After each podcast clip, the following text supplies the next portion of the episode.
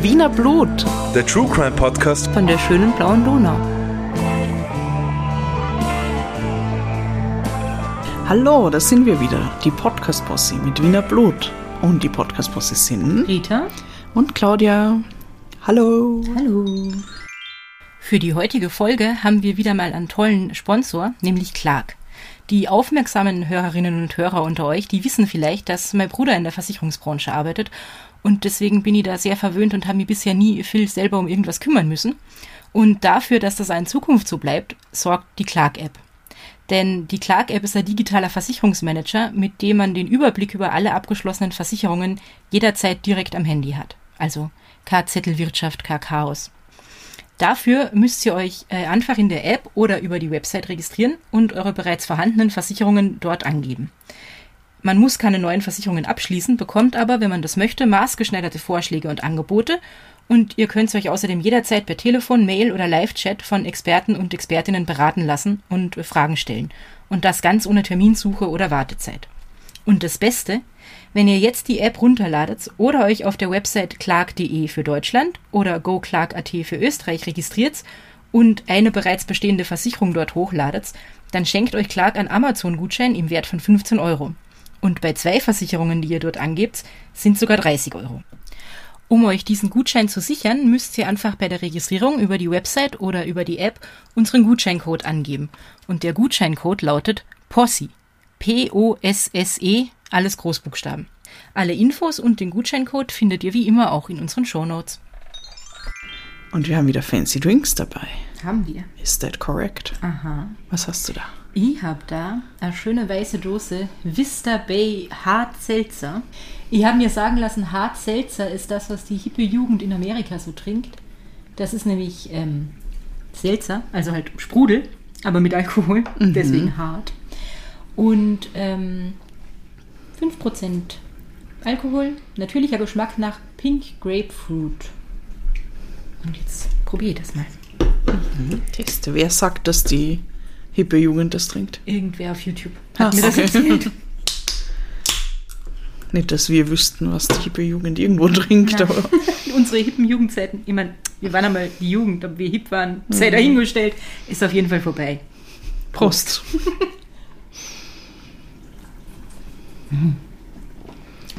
Das ist richtig gut. Oh. Das ist so säuerlich, grapefruitig und überhaupt nicht süß. Und ähm, man schmeckt den Alkohol eigentlich nicht raus, was gefährlich ist, glaube ich. Ich glaube, das wäre im Sommer richtig nice gewesen. Aber man kann es auch im Herbst trinken. Vista Bay. Vista Bay. Und was hast du, Claudia? Ich habe etwas von Flying Power, aber es ist kein Energy Drink, weil mir sagen lassen, es ist ein Proteindrink mit Himbeer und Rhabarber. Und das Protein kommt von, was hast du gesagt vorher? Erbse, Erbsenprotein. Hydrolysiertes Erbsenprotein. Ich hasse Erbsen. Ja, aber also im Idealfall schmeckt man es ja nicht. Ne? Ich hoff's. So, machen wir es mal auf. Und was steht drauf? Man kann es beim Sport trinken oder bei der Arbeit oder beim Gaming, Ja. wenn man irgendwie Protein braucht. Nach dem Sport, bei der Arbeit, beim Gaming oder unterwegs. Das geht als Oder Gaming beim durch. Podcast. Genau. Uah. Mm, Okay, zuerst habe ich gedacht, oh, schmeckt gut. Himbeer, Also überraschend gut, Mhm. aber es ist extrem süß. Okay. Also es schmeckt zum Glück nicht nach Erbsen oder Protein oder sowas, aber im Nachgeschmack ist es extrem süß und das ist, weil es äh, zuckerfrei ist, ist es dieses, Mhm. Aspartam. genau, Weiß sowas und das, das hat ja diesen bestimmten Geschmack dann. Und richtig viel davon, also ich weiß nicht.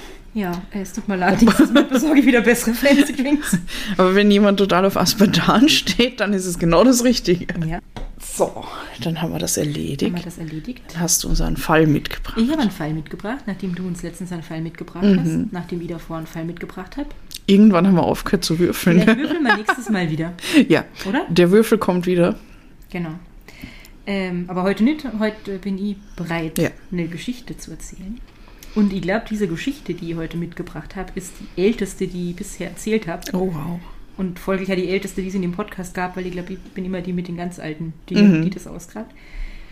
Diese Geschichte hat sich nämlich im 16. Jahrhundert ereignet.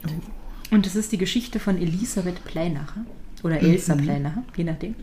Und sagt dir das was, Claudia? Na, Noch nie gehört? nope. Ähm, ich sage jetzt mal nichts. Ich sage am Ende und unter was für anderen Begriffen dieser Fall vielleicht Mhm. noch bekannt ist oder so. Auf jeden Fall habe ich diesen Fall schon ein bisschen länger im Auge. Kann ich dann am Ende auch nochmal sagen, seit wann und warum. Und äh, bin da immer so drum rumgeschlichen, habe gedacht, ja, vielleicht mache ich das irgendwann, habe es auf meiner Longlist stehen gehabt. Und dann haben wir vor einiger Zeit aber eine Nachricht von einem Hörer bekommen, Oh. der uns diesen Fall vorgeschlagen hat, nämlich der Martin Abel. Und dann habe ich mir gedacht, so, das ist jetzt ein Zeichen, jetzt ist es an der Zeit, dass ich das mal wirklich äh, angehen sollte. Also danke, Martin. Ich hoffe, das ist jetzt zu deiner Zufriedenheit, falls du uns immer noch zuhörst. Ähm, genau. Und dann können wir auch schon starten und wir starten im Jahr 1513. Pi mal Daumen, weil hundertprozentig genau kann man immer, also kann man in dem Fall und oft bei so ganz alten Sachen nicht sagen, äh, wann die Elsa Pleinacher geboren wurde. Aber um 1513 und zwar als Elisabeth Holzgassner und äh, in Pielermund. Und das ist äh, in der Nähe von Melch in Niederösterreich. Und heißt deswegen Pielermund, weil es an der Mündung äh, von der Pielach in die Donau ist. Die Eltern von der Elsa oder Elisabeth ähm, haben im Auftrag ihrer Herrschaft, wie das ja damals so war, Land gehörte irgendeiner Herrschaft und man hat das halt bewirtschaftet. Wahrscheinlich war die Herrschaft in dem Fall die, ähm, das Stift Melk. Ah ja. Und äh, in deren Auftrag haben also die, die Holzgassners am Mühle, die Hofmühl, ähm, an der rechten Seite von der Pilach betrieben. Und die Elsa war nicht das einzige Kind, sie hatte mehrere Geschwister. Ich habe aber nicht herausgefunden, wie viele, und man weiß eigentlich auch nur von Arm mit Sicherheit, wer das war, nämlich der Vitus Holzgassner. Der wird nämlich später auch noch irgendwo namentlich äh, erwähnt als der Schiffmann. Ah, da habe ich leider nicht herausgefunden, warum. Also, ob er irgendwas mit Schiffen zu tun hatte, oder vielleicht. Ähm, und hat dann auf jeden Fall in Melk gewohnt. Also, das weiß man über ihn, ist irgendwie auch noch überliefert. Ähm, und dann habe ich wieder was Spannendes gelernt. Jetzt haben wir ja unlängst, äh, habe ich euch ja erzählt, äh, was, was Abdecker so getan haben und warum das so ein ähm, verrufener Beruf war, irgendwie, mit dem niemand was zu tun haben wollte. Und dann habe ich ja gesagt, Gerichtsdiener war irgendwie auch kein besonders angesehener Beruf, was mich überrascht hat. Und was mich jetzt bei dem Fall auch überrascht hat, ist, Müller war auch kein angesehener Beruf. Müller sind da immer am Rande der Gesellschaft gestanden. Was halt komisch ist, weil eigentlich braucht man die, damit die Versorgung Ja. funktioniert und so. Die machen gutes Mehl. Meine, und daraus macht man Brot und das ist Täglich- täglich wichtig. Brot und so. Ja. Aber Aha, okay. ähm, das äh, war ja tatsächlich so, dass jeder Bauer, der da irgendwie Korn angebaut hat oder so, hat äh, für seinen Eigenbedarf ja alles zum Müller gebracht, damit er das malt. Und äh, man hat Müller einfach immer des Betrugs verdächtigt. Also wenn man so schlecht Oh, überprüfen konnte, ob der nicht okay. für sich selber was abgezweigt hat und dir eh das in Mehl wiedergibt, was du in Getreide hingebracht hast, ähm, hat man einfach immer so ein Gefühl gehabt, ah, der Müller könnte mich bescheißen. Und deswegen sind im, im Mittelalter und in der frühen Neuzeit, wo wir uns da jetzt befinden, ähm, Müller eher so am Rande der Gesellschaft gestanden.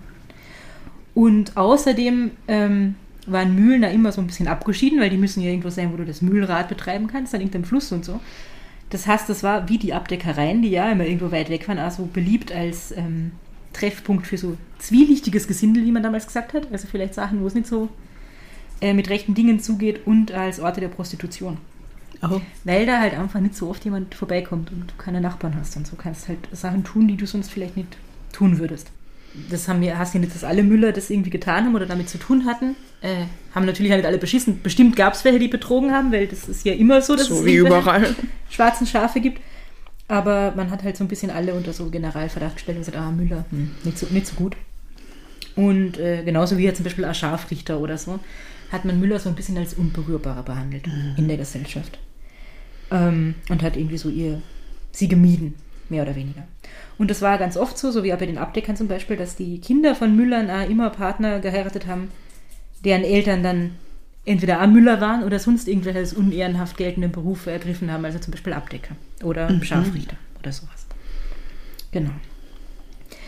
Äh, die Elsa hat aber jetzt erstmal gar nicht geheiratet. Oder Elisabeth, ich glaube, ich nenne sie jetzt einfach Elsa, der Einfachheit halber im, im weiteren Verlauf. Aber ich meine, das ist ja einfach nur ein Spitzname von Genau. Elisabeth eigentlich. Genau. Das macht ja Sinn. Ähm, hat also erstmal nicht geheiratet, sondern sie hat mit dem Mühlhelfer, also einem Knecht, der bei ihnen mitgeholfen hat, namens Häusel, mit OI, nicht Teisel, sondern Häusel, ähm, wo man sich jetzt nicht sicher ist, also das ist wohl ein Nachname, der gängig war oder ist, könnte aber auch eine, eine, so eine Abkürzung von dem Vornamen sein, vielleicht aus Alois oder was war es denn i. Äh, jedenfalls hat sie von dem ein uneheliches Kind bekommen. Oh oh. Was halt auch nicht so geil ist in der damaligen Zeit. Ähm, das Kind dürfte aber wahrscheinlich dann relativ früh gestorben sein, weil es später einfach gar nicht mehr vorkommt in der Geschichte. Und das war jetzt im 16. Jahrhundert dann nicht so unüblich, dass, dass kleine Kinder sterben. Also die Kindersterblichkeit war ja sehr hoch. Stand ihr also, das klingt jetzt blöd und traurig, aber stand ihr dann im weiteren ähm, Lebensweg nicht im Wege sozusagen, weil sie hat dann tatsächlich an Müller geheiratet später. Ähm, von dem weiß man eigentlich nichts außer sein Nachname, nämlich Baumgartner, weil den hat sie dann angenommen. Und der dürfte dann auch früh gestorben sein, relativ bald nach der Hochzeit, weil die Elsa hat dann ein zweites Mal geheiratet und scheiden lassen hat sie sich sicher nicht. Na, 1800 wieder, ne? weil, mm. Und äh, mit ihrem zweiten Mann hat sie dann zumindest zwei Kinder gehabt, vielleicht auch mehr, aber über zwei weiß man Bescheid. Den Achatius, Hoho. äh, toller Name, Achatius, der hat äh, die, später die Mühle vom Vater übernommen und hat da wohl ein recht gutes Leben geführt irgendwie. Und die Margaret. Margaret. Margaret und Achatius. Sehr interessante Namen.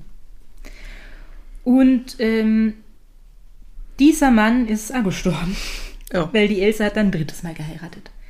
Und Aber das, meine, auch das passiert. Das, ja, sicher. Ich meine, ist früher sind die Leute halt einfach verdächtig noch per se oder öfter so. gestorben. Und Ja. an Sachen, wo du halt jetzt abends in die Apotheke gehst und dir Mhm. ein Medikament holst.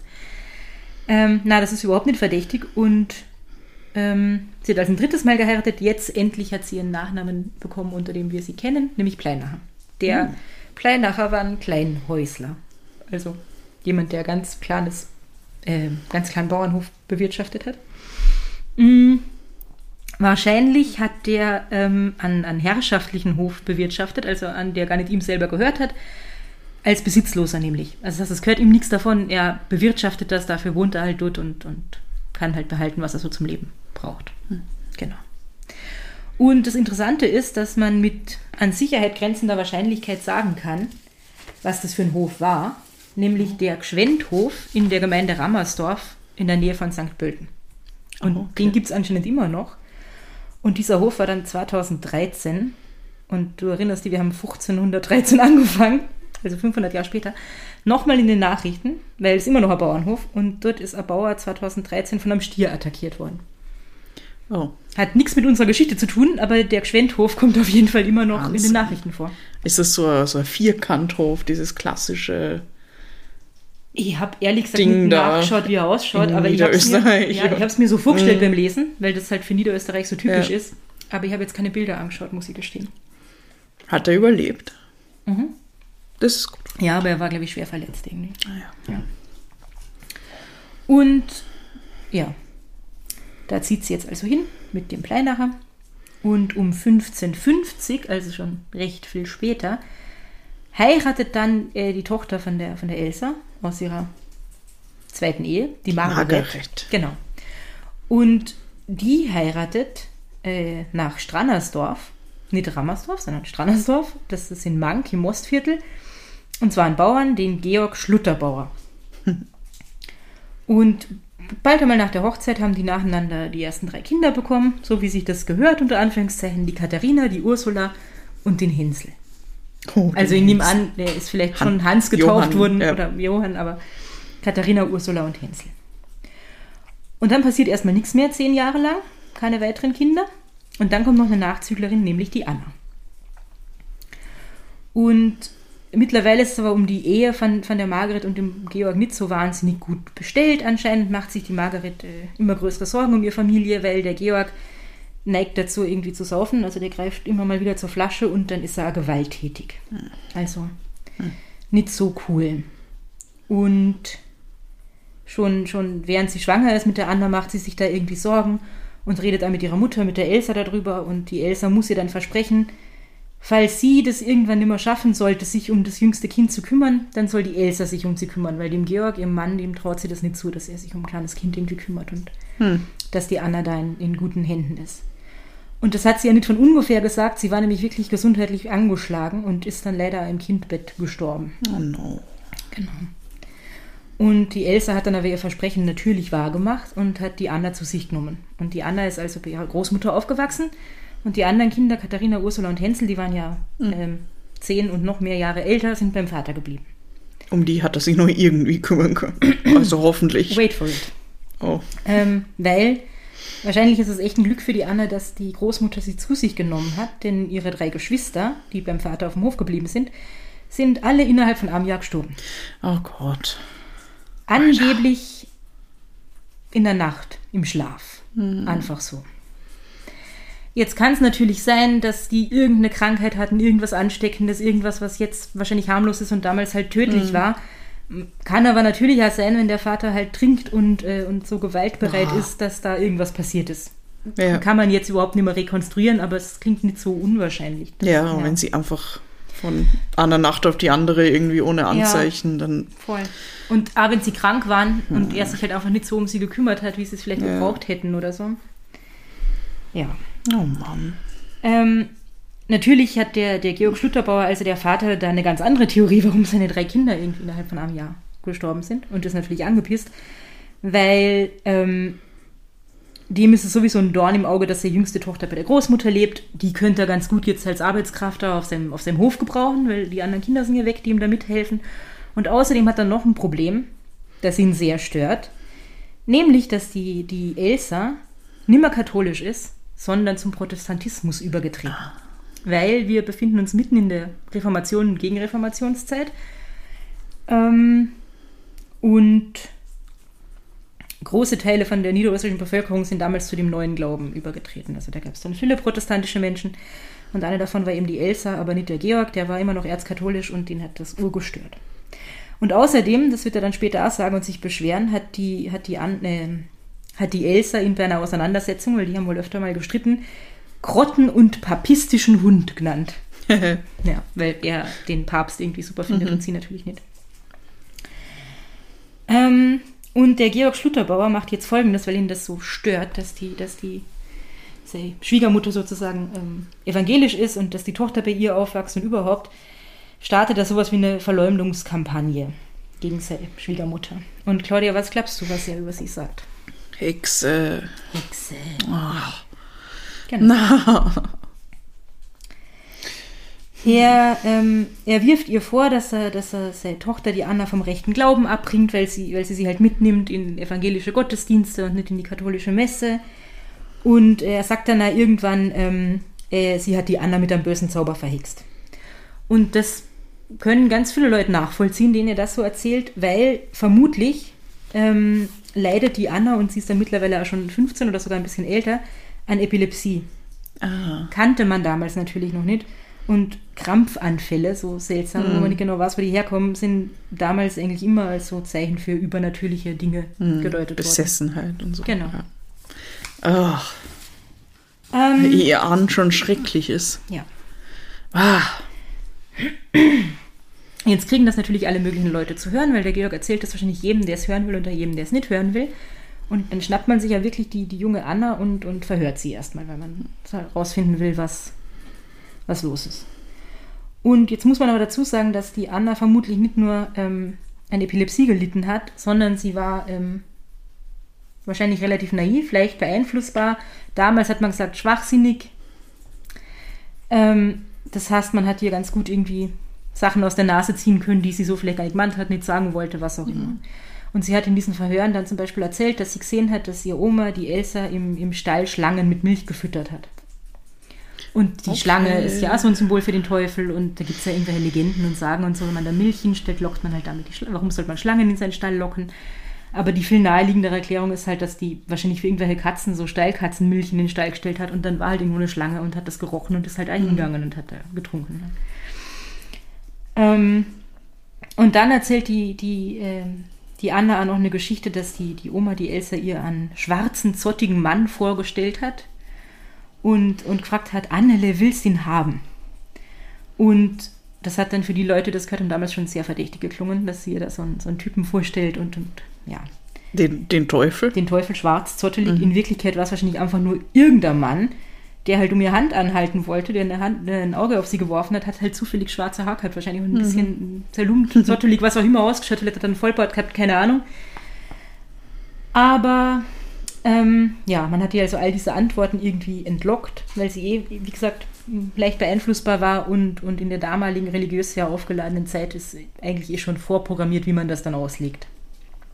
Genau.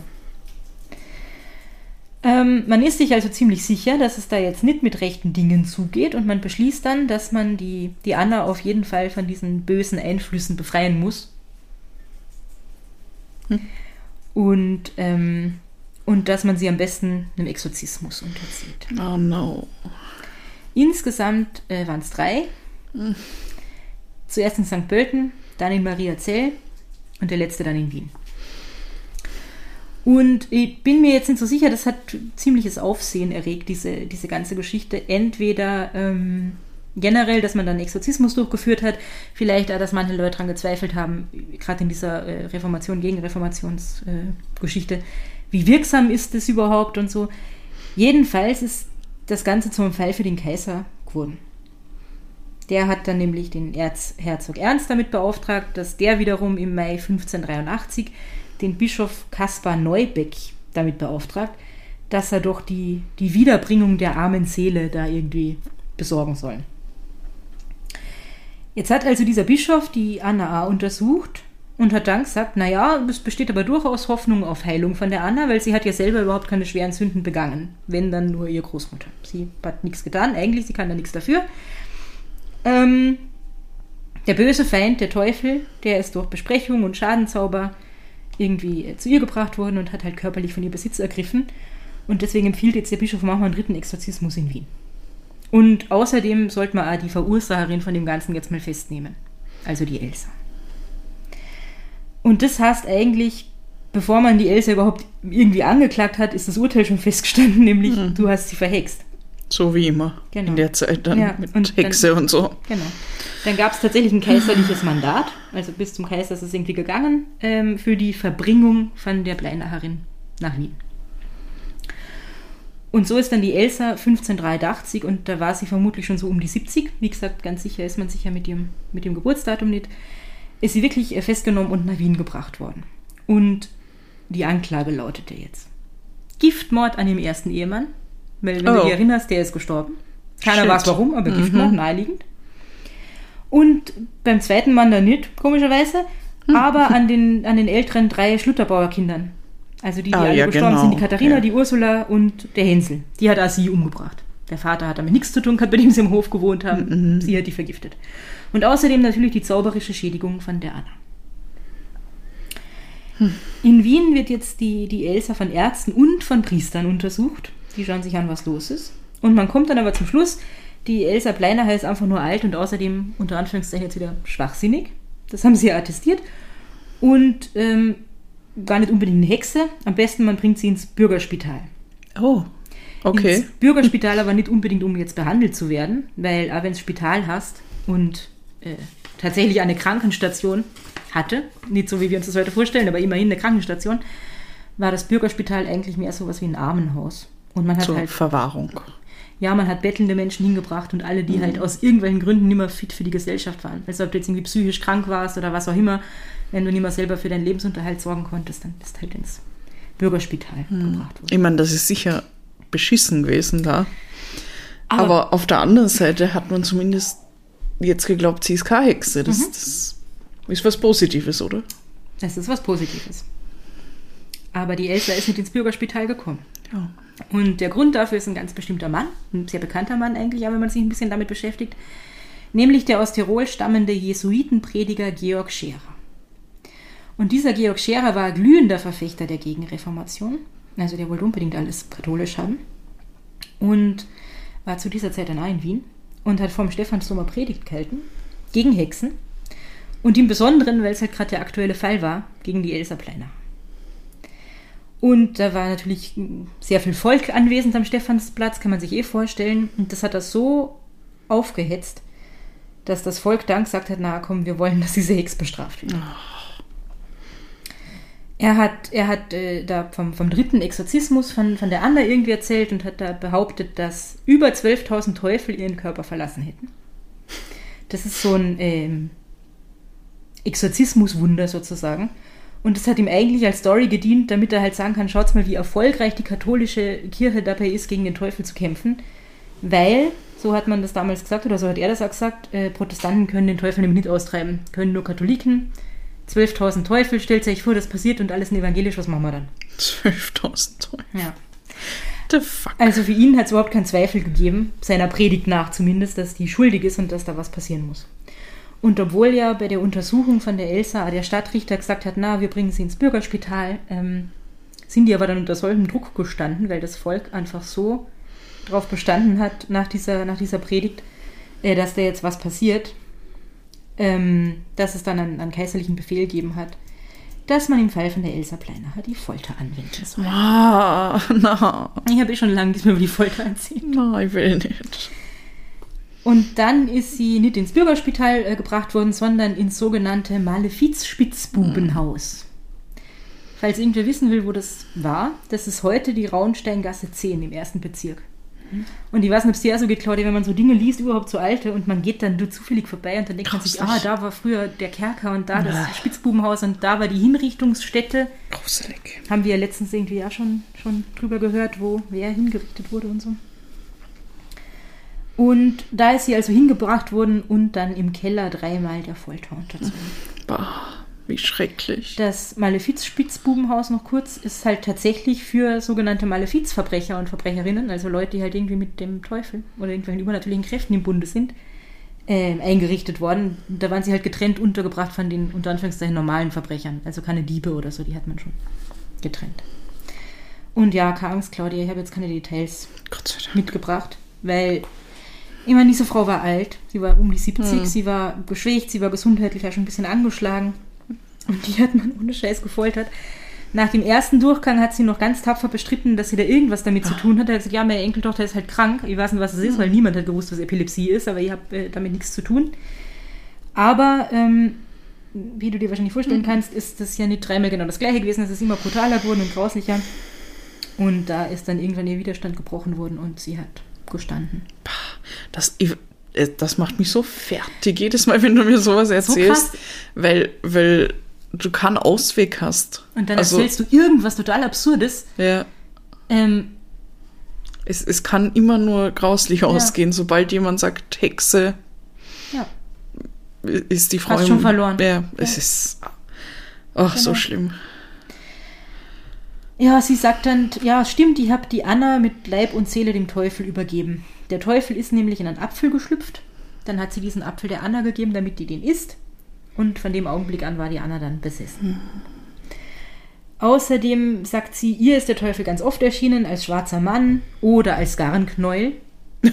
Entschuldigung, aber Das ist ein seltsam. Oder als kleines Mädchen. Das finde ich schon wieder super creepy. ja. Oder als Mücke. Oder als kleine Katze. Ja, das kann ich mir gut vorstellen. Und außerdem, damals, wo sie halt noch in die katholische Messe gegangen ist, hat der Teufel ihr mehrmals die Hostie wieder aus dem Mund ge gegeben oder ihr gesagt, dass sie sie rausnehmen soll, was sehr fürchterlich ist. Wie kannst du den Leib Christi wieder rausnehmen, statt ihn zu schlucken? Und ihn dann im, im Stall versteckt. Oh. Also, weil der Teufel ihr das befohlen hat. Oder in einem Misthaufen begraben. Noch schlimmer. Und dann sagt sie außerdem, sie hat die Frucht einer vorehelichen Schwangerschaft nach Anweisung des Teufels zum Wettermachen verwendet. Was? Das heißt, na, sie war schwanger, bevor sie geheiratet hat. War sie eh wirklich, das wissen, wir ja. Dann hat sie dieses Kind offensichtlich verloren, schon recht früh. Und hat Ah. das dann benutzt, um Wetter zu machen. Und Wetter machen Ach heißt so. halt, sie hat irgendeinen einen Zauber damit aufgeführt, anscheinend, damit halt Unwetter passiert. Mit der Fehlgeburt. Mit der Fehlgeburt. Im Fötus. Genau. Okay. Und das ist ja so ein gängiges Ding, wenn es irgendwelche schlimmen Unwetter und Naturkatastrophen gab, die man sich nicht erklären konnte, dann muss irgendwo eine Hexe oder ein Hexer, gab ja Männer, die, die Mhm. äh, dessen bezichtigt wurden, ähm, schuld dran sein. War so die gängigste Erklärung.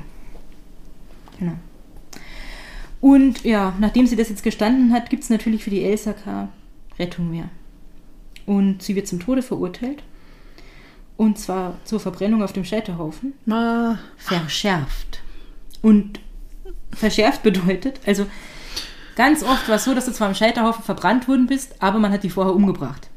Und zwar meistens der Scharfrichter entweder erwürgt oder halt Kehle durchgeschnitten, Dolch ins Herz, irgendwas, was schnell geht und dann anzünden.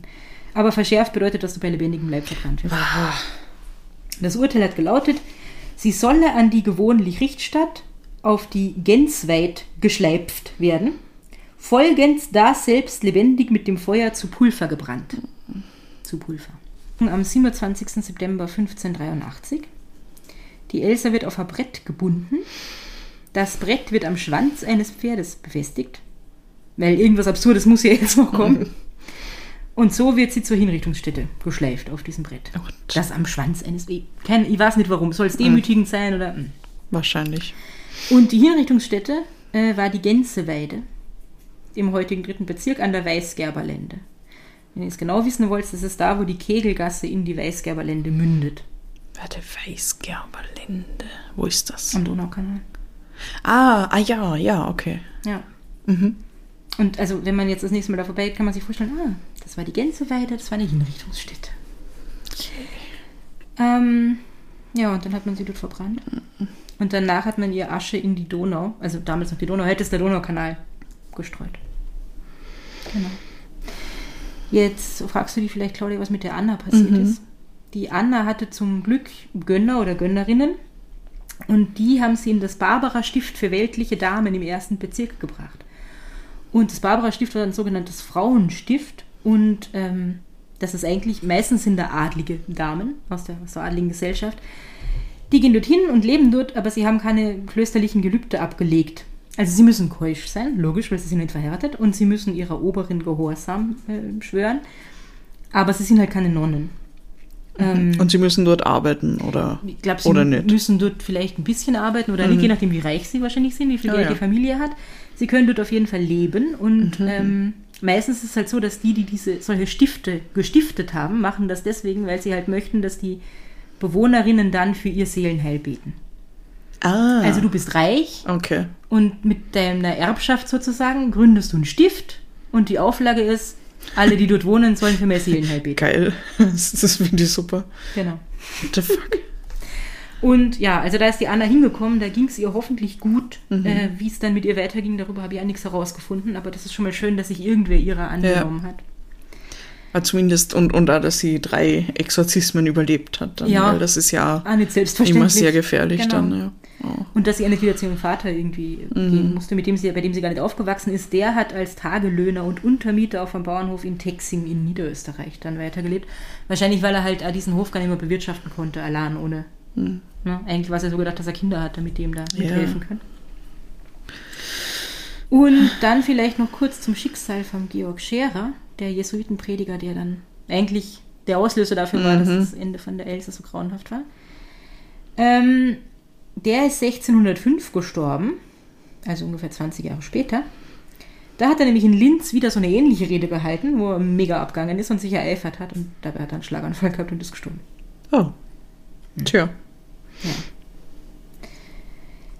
Was ich nicht gewusst habe, aber auch sehr interessant finde, Pleinacherin war noch einige Jahre danach ein Schimpfwort in Wien. Wegen der Elsa Pleinacherin. Also die Pleinacherin war ein Schimpfwort. Für jetzt irgendwelche. Irgendwelche Hexen. Frauen, ich weiß gar nicht unbedingt für Hexen, aber für, für schlechte Frauen sozusagen. Okay. Ja. Bitte. Aber immerhin, das ist ein schwacher Trost, aber im Jahr 2005 wurde die Elisabeth Pleinacher Gasse im 22. Bezirk nach ihr benannt.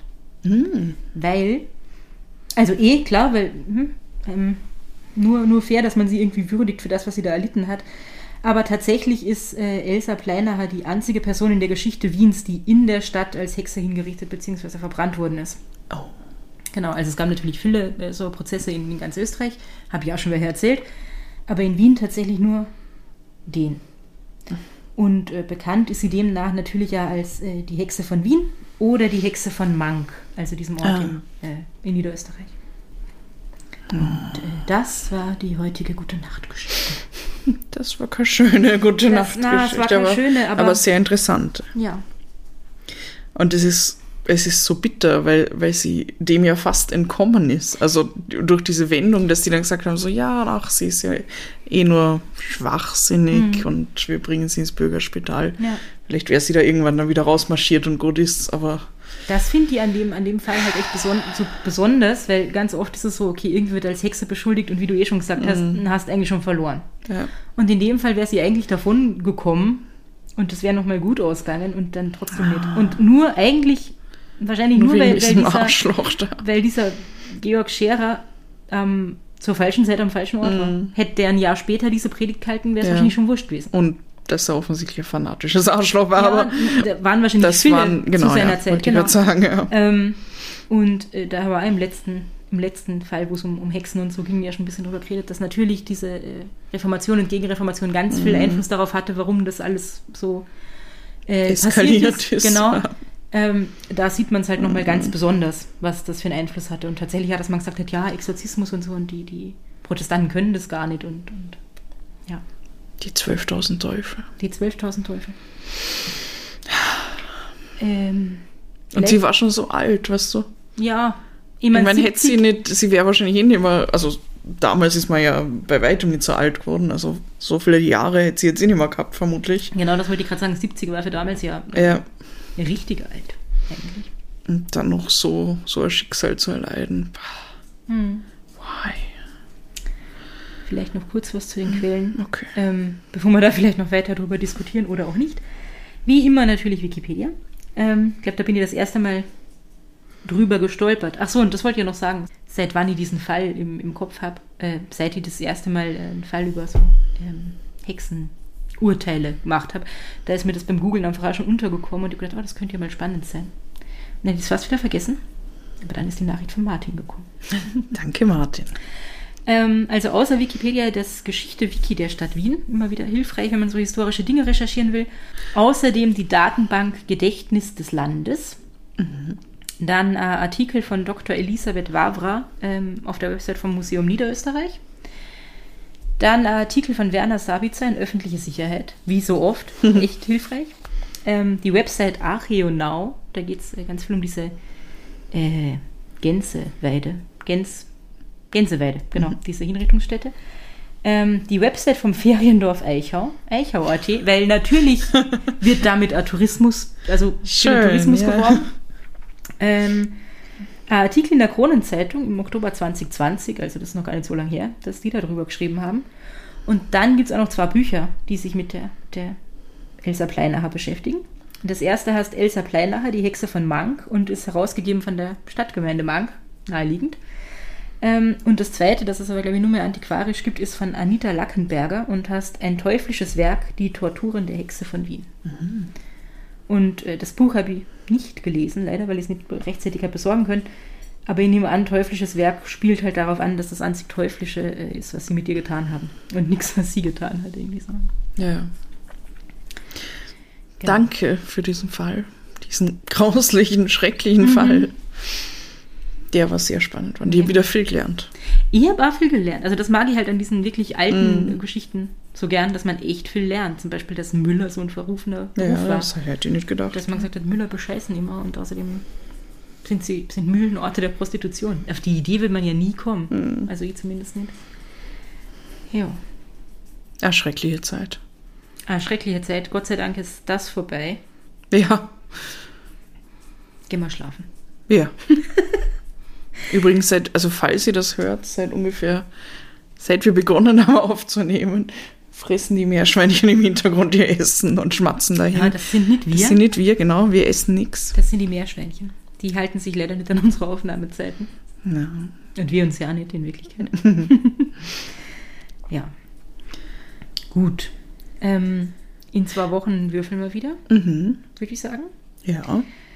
Und ähm, in der Zwischenzeit freuen wir uns über Feedback, das ihr uns schickt, Fragen, Bilder von niedlichen Tieren, Mhm. Hexengeschichten meinetwegen, Infos, ob ihr von der Elsa Pleinacher schon was gehört habt oder vielleicht eins von den Büchern gelesen oder was auch immer. Ähm, und schicken könnt ihr uns eure Dinge, die ihr uns schicken wollt, auf zahlreichen Kanälen. Kanälen, ja. Nämlich auf Instagram. Das sind wir Podcast Posse Vienna. Und wir haben eine Website www.podcastposse.at. Und wir haben ein Possiphone mit einer Nummer. Die Nummer vom Possiphone, wo ihr WhatsApp, Signal, Telegram, SMS, Fotos, Videos, Bilder, Sprachnachrichten, Textnachrichten hinschicken könnt. Diese famose Nummer lautet 0043 677 63 46 62 63. Schreibt uns und ruft uns nicht an. Na, Und äh, die Claudia und oder der Bernhard lesen das dann und freuen sich und antworten vielleicht darauf. ja. ziemlich sicher. Es, es dauert immer nur lang, momentan, aber es passiert. Wenn ihr sonst noch Zeit übrig habt in den nächsten zwei Wochen, vielleicht so drei Minuten, dann könnt ihr für uns voten. Nämlich beim K.at Podcast Award. Da sind wir nämlich nominiert in der Kategorie True Crime. Logisch, weil In der Kategorie Podcast zum Gruseln hast das glaube ich. Ja, offiziell heißt es äh, Podcast zum Gruseln. Was irgendwie zweideutig ist, ich weiß nicht. Das Also heute war es auf jeden Fall besonders gruselig. Wenn ihr findet, dass wir da eure Stimme verdient haben, könnt ihr da äh, noch bis 26. Oktober für uns abstimmen. Den wunderbaren Link findet ihr in unserer Instagram-Bio Mhm. Und in den Shownotes. und in den Shownotes findet ihr den natürlich auch. Und äh, wenn er besonders fad ist, ich glaube, man kann vier oder fünfmal am Tag voten. wir würden uns freuen, wenn ihr Wir das tut. freuen uns sehr. Und man, also es gibt unterschiedliche Kategorien und man, ihr könnt da für andere Kategorien abstimmen. Es sind viele tolle Podcasts nominiert. Also Mhm. go for it, wenn ihr Podcast-Fans seid generell. Genau. Und äh, worüber wir uns sonst auch noch freuen, außer Votings, sind äh, Reviews und Rezensionen, wenn ihr sowas schreiben wollt, Wenn sie gut sind. wenn sie gut sind. wenn ihr was Gemeines schreiben wollt, dann hört es vielleicht lieber einfach an anderen Podcast, da ist eure Zeit besser investiert und unsere. auch. Ähm, aber über nette, konstruktive Reviews freuen wir uns immer. Also bewertet uns gerne. Mhm. Merci. Merci. Und äh, mehr gibt es dann jetzt eigentlich gar nicht mehr zu sagen, oder? No, jetzt hören wir auf. Hör mal auf. Also bis in zwei Wochen. Habt's euch lieb und, habt's uns gern. Baba! bye.